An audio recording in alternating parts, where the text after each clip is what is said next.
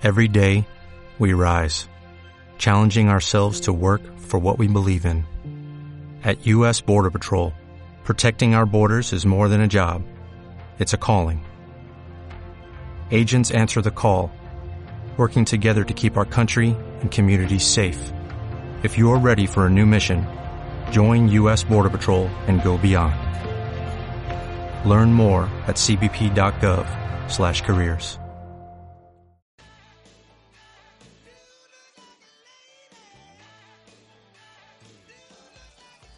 ¿Qué onda, Maíz? Se dice que crecer es difícil, pero también se dice que cada quien cuenta de la feria como le fue en ella. Acompáñenme y juntos averiguaremos qué tanto de lo que se dice es verdad. ¿Qué onda, más? Bienvenidos a un nuevo episodio de Viajando con Mike.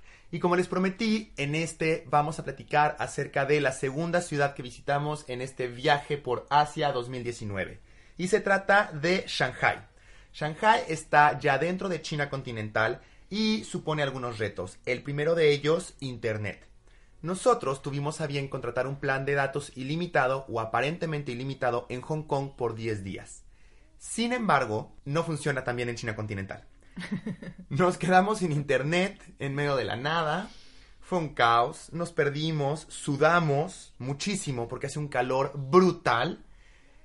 Y Igual que en el caso de Hong Kong, está con nosotros acompañándonos Azu, no porque yo quiera, sino porque estamos en el hotel, entonces no tenemos muchas opciones. Azu, bienvenido otra vez aquí en Shanghai. Hola otra vez. Pues ni modo, no se van a librar de mí porque... Pues, Falta otro programa. También estoy aquí en este cuarto.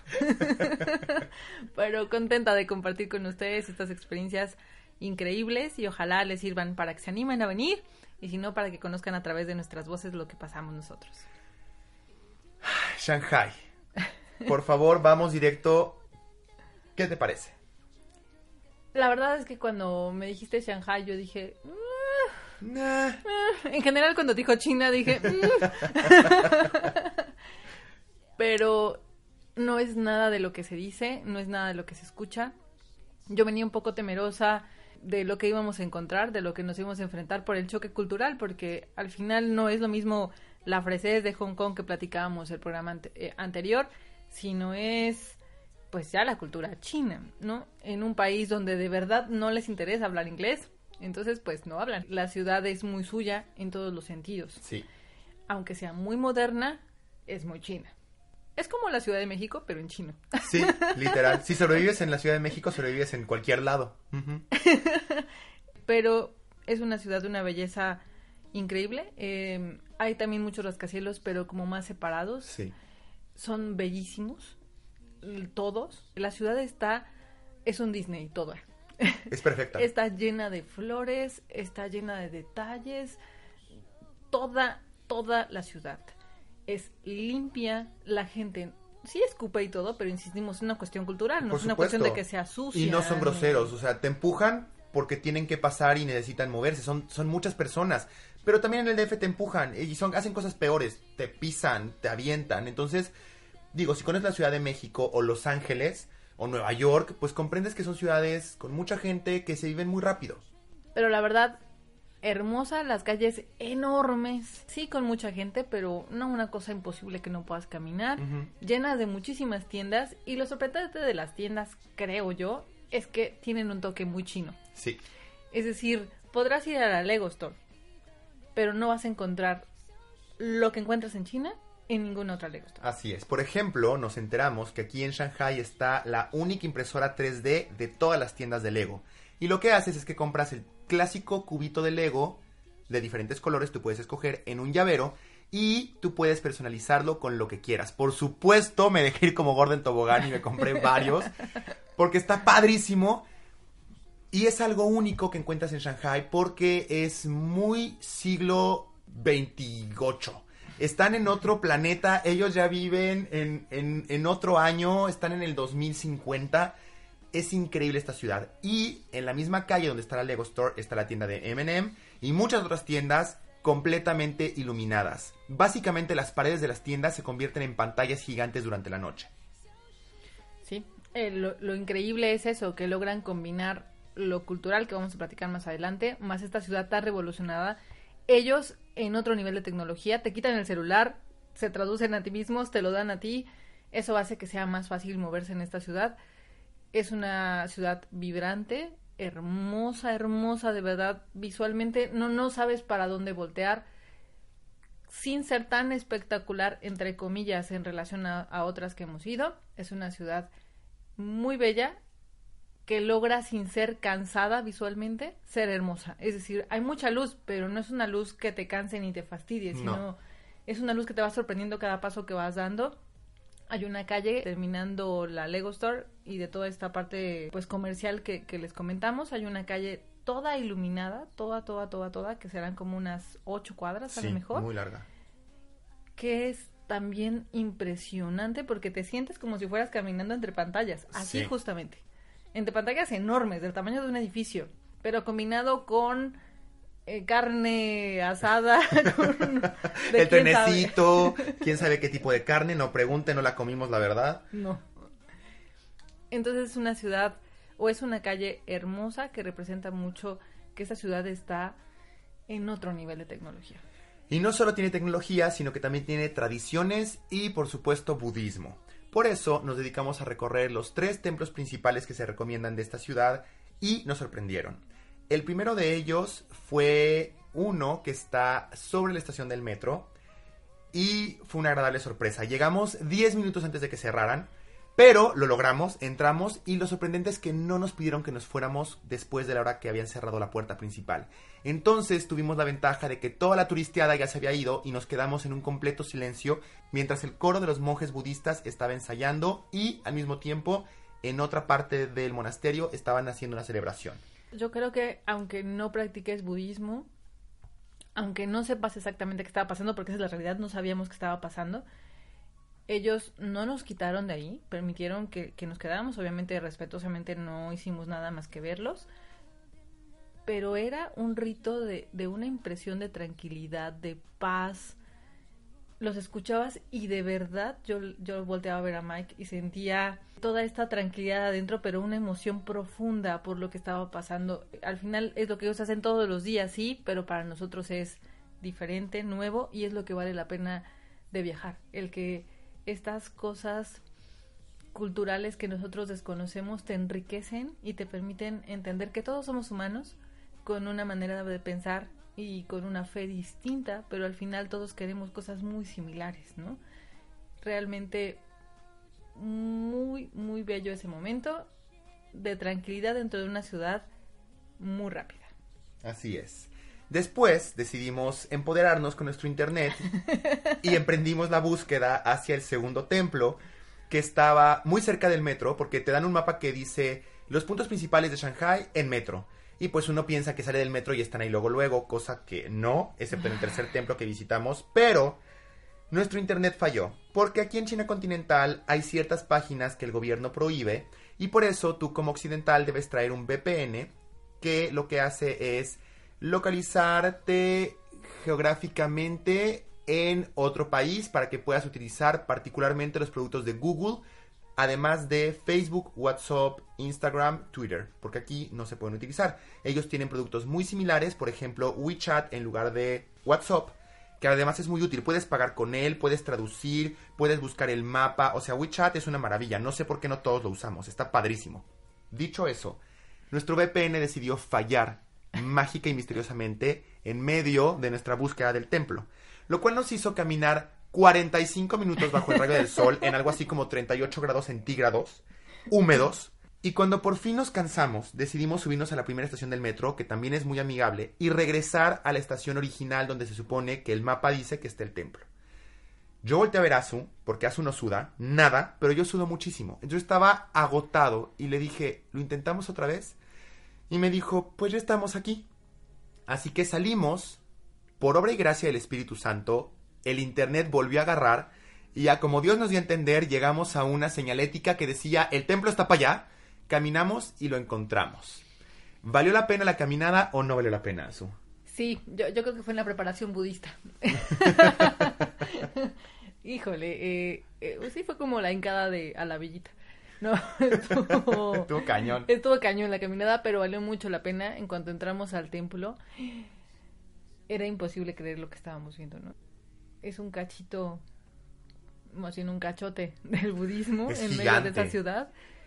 Nosotros entramos, pues, esos edificios clásicos chinos con los techos y las tejas grabadas Y los dragones. que han visto yo creo que en muchos lados. Y eso ya es sorprendente. Sí. Pero cuando entras a cada uno de las áreas específicas para, para la oración, de las capillitas. Qué chilanga eres, qué bárbara. Eh, mira qué bonita rosa. mira la rosa de Guadalupe.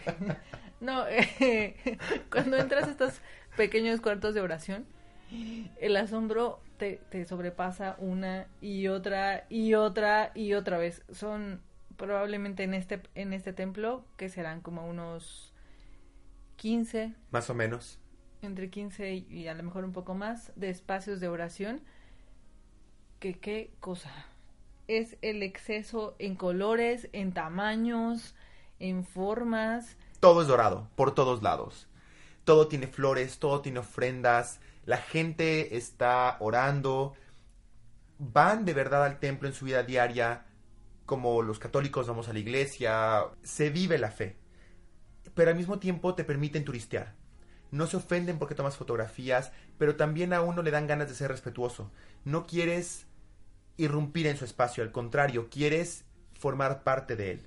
Es, es muy bonito y los templos visualmente son hermosos porque son milenarios y están en medio de esta ciudad vibrante, rápida, cosmopolita, tecnológica y de repente es un oasis de tranquilidad. Entonces vale mucho, mucho la pena.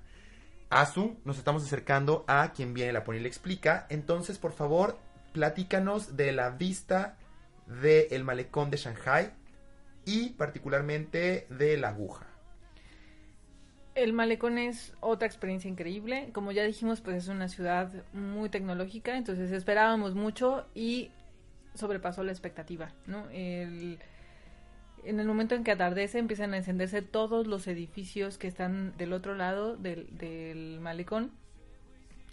Y llega un momento que estás rodeado de luces, que los edificios dicen I love Shanghai, que dicen promociones, cosas, la aguja se ilumina en distintos colores, tiene una iluminación muy particular de algunos edificios que son como este como destellos de luz pequeñitos, como si fueran Diamantitos. eh, sí, muy chiquititos, que supongo yo que es una cuestión tecnológica muy alta, yo no había visto en otros edificios.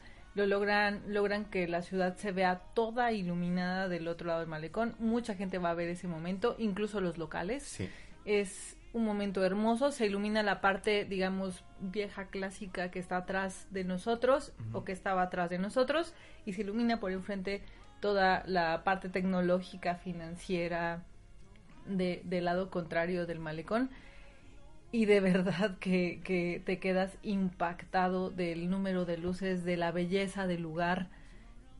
Impresionante.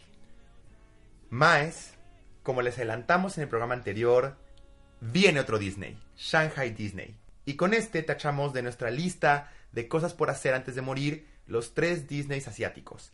Así que, regresando al corte musical, Asu nos va a platicar acerca de este tercer y último parque de Disneyland asiático que nos faltaba por ver y nos va a decir si vale la pena o no vale la pena visitarlo y por qué. Dicho eso, llegamos a la sección Quien viene, la pone y le explica. Así que, Asu, por favor, dinos qué canción escogiste para este corte musical y por qué. Bueno, pues como preámbulo a Disney Shanghai, el personaje principal es Mulan, es uno de mis personajes favoritos de Disney, entonces decidí Tu corazón de Cristian Castro, es una canción alegre que eh, me recuerda mucho a esta película que me encanta, entonces la queremos compartir con ustedes. Ahí lo tienen más, vamos a este corte musical y regresamos para que sepan todo acerca de este parque de diversiones.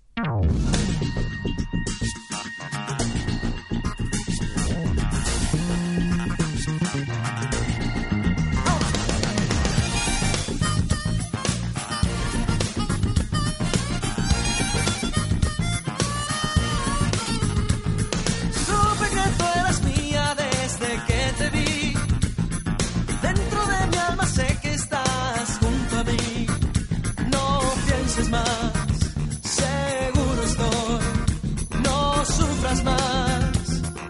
Corazón dirá, siento que tu futuro está ligado a mí. Buscas una señal y no ha llegado a ti. No insistas más.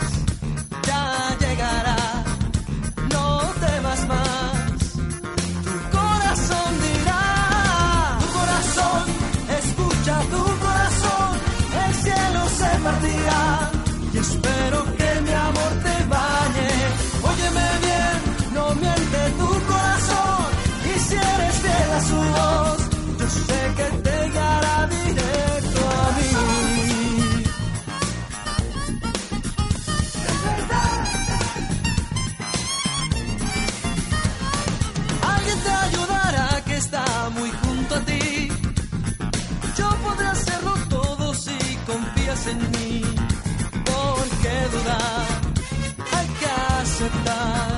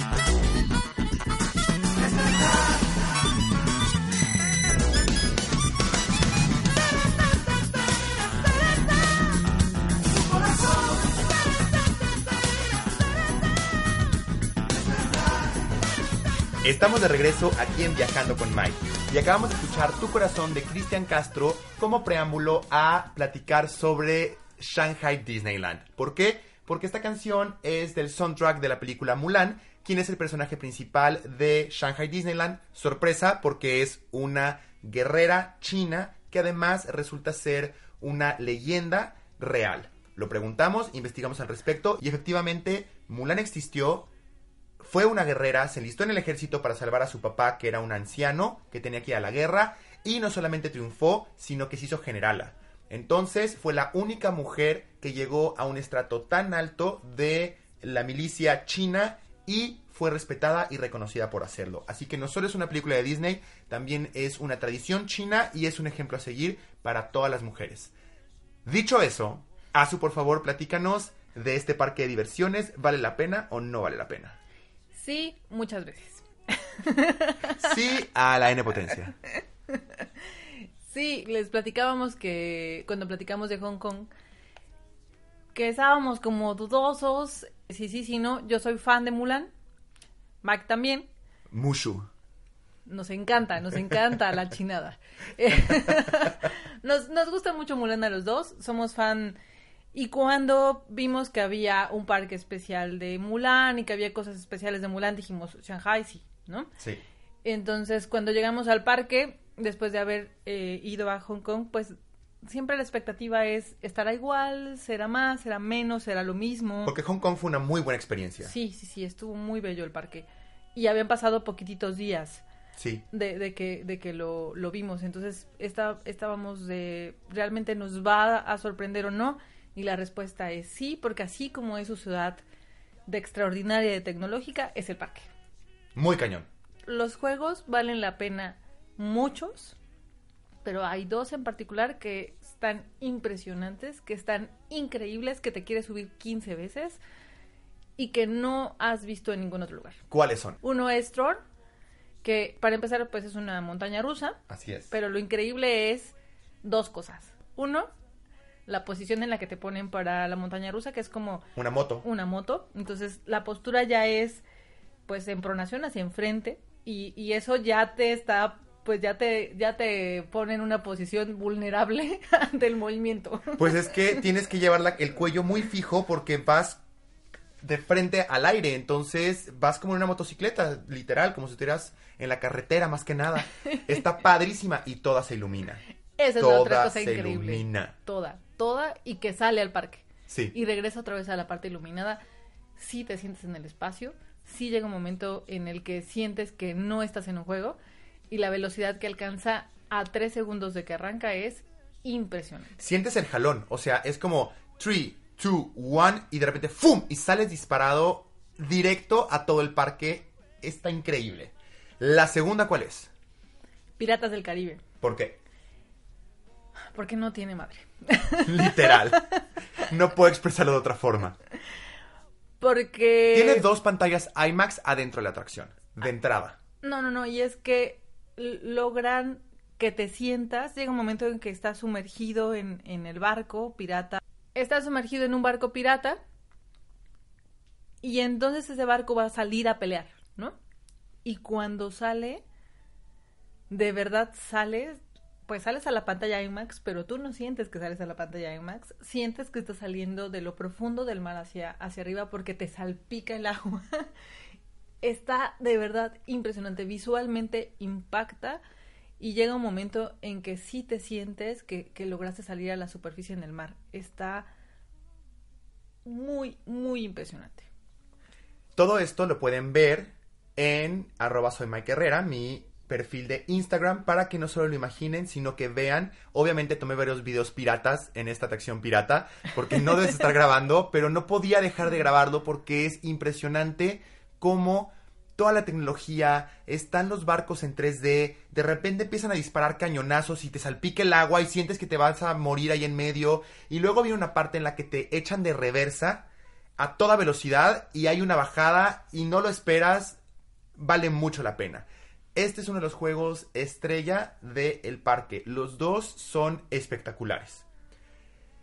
Después tenemos las palomitas de sabores que comparten Tokio y Hong Kong. Aquí comimos las de Honey Mustard Así es. y las de Cherry. Buenísimas las dos. Muy ricas, a buen precio. Y ya no cometimos el error de sentarnos a comer espagueti como en Hong Kong, sino que comimos un elotito dulce, que estaba muy muy bueno. Y en vez de la clásica pata de pavo que venden en todos los parques, aquí venden alas de pavo, barbecue, que también estaba muy buena. Y te da unos guantecitos de plástico para que puedas comértela sin que te ensucies los dedos y luego la tiras. Entonces, muy limpios los chinos, bien por ellos. El parque particularmente limpio. Yo pensé que iba a estar como todo tirado y basura por todos lados y niños haciendo popó. No, para nada. Todo está muy limpio, muy bonito. El castillo es impresionante. Y antes de pasar a la parte más impresionante del castillo, quiero compartirles que es el único de los parques Disney que está dedicado a todas las princesas, no solamente a una, como es el caso de Cenicienta, por ejemplo. Entonces te cuentan la historia de las princesas, se centran mucho en Blancanieves, pero una vez que atraviesas el castillo te encuentras con el laberinto de Alicia en el País de las Maravillas. Azu, por favor. Es un laberinto inglés de, de los clásicos, pero van apareciendo los personajes que son como escenografías de cada uno de los personajes. Así es. El de la reina está maravilloso, los naipes son eh, perfectamente hechos, están como guardianes a la entrada del laberinto. La reina está en el centro, impresionante. Eh, hay un trono enfrente de ella, que es el trono de, de, de ese staff. Para, para que te tomes la fotografía, más que nada. Pero está padre, porque todo el mundo se quiere sentar en el trono, entonces dejan a la reina sola y tú te puedes fotografiar. Además, para llegar a la parte de la reina, tienes que pasar por una cueva. Y en la cueva, cuando vas caminando en completa oscuridad, se empiezan a iluminar huellitas del gato que te van guiando hacia los naipes que están custodiando la entrada de este eh, laberinto. Entonces, está súper, súper padre. Está muy bonito, está muy cuidado. Esa parte de los jardines de fantasía que están alrededor del castillo, todos son hermosos. Ese creo yo que es el más bonito. Pero también hay otra parte en la que están varias princesas, pero en el agua. Sí, esa es otra atracción. Es otra atracción. Pero platícanos de esa porque ahí es donde está Mulan. Sí, que fue lo que nos hizo ir a, a Shanghai. Cuando vimos esa foto dijimos, sí, sí, vamos a ir. Aparte no la encontrábamos y nadie hablaba inglés. Entonces yo les decía, es que ¿cómo encuentro? Y recuerden que no teníamos internet porque el VPN estaba fallando. Entonces yo no podía cargar una imagen de esa fotografía de Mulan hasta que por fin logramos llegar a un punto de información. Y aquí no se llama Mulan. No, por supuesto que no, se llama algo chino. Entonces está súper cool porque después de que nos habíamos dado por rendidos, que pensamos, ya no vamos a ver esta estatua de Mulan que es Mulan en el típico kiosquito chino con Mushu y el caballo al fondo. Y dijimos, bueno, pues ni modo, venimos hasta acá, pero si nadie nos entiende y no podemos dar con ella, pues nos aguantamos. En eso, nuevamente, de forma mágica y por bendición del Espíritu Santo, nos encontramos a una chica de información que hablaba inglés y nos dijo, claro, está en tal juego. Y resultó que no era como un paisaje, sino que era una atracción en la que te subes a un barquito y te van contando las historias de Aladdin, de Mulan, de la Bella y la Bestia, pero en esta ocasión son de tamaño natural y tienen fuentes que bailan y danzan al ritmo de la música de las películas. Y entonces encontramos por fin a Mulan. Sí. y está hermosa. Está como la esperábamos ver en un espacio especialmente para ella, con la música, con el, agua alrededor y eh, pues llenó la expectativa que, teníamos de ver a Mulan, que más bien era un capricho, pero qué importa, queríamos verla. Para eso está Disney. y muy bello. creo que Mulan es lo menos impresionante de esa, de esa atracción.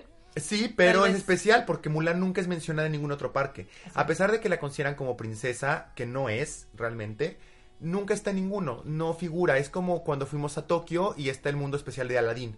El genio nunca figura, pero, o sea, en los musicales sí, porque el musical de Friend Like Me es impresionante. Sin embargo, en este parque Mulan tiene un peso muy importante y de hecho aparece posteriormente en el desfile principal. Platícanos, Azul. Recuerden, todo esto lo pueden ver en mi Instagram porque ahí subí videos de esta parte en particular. Pero mientras tanto, Azul.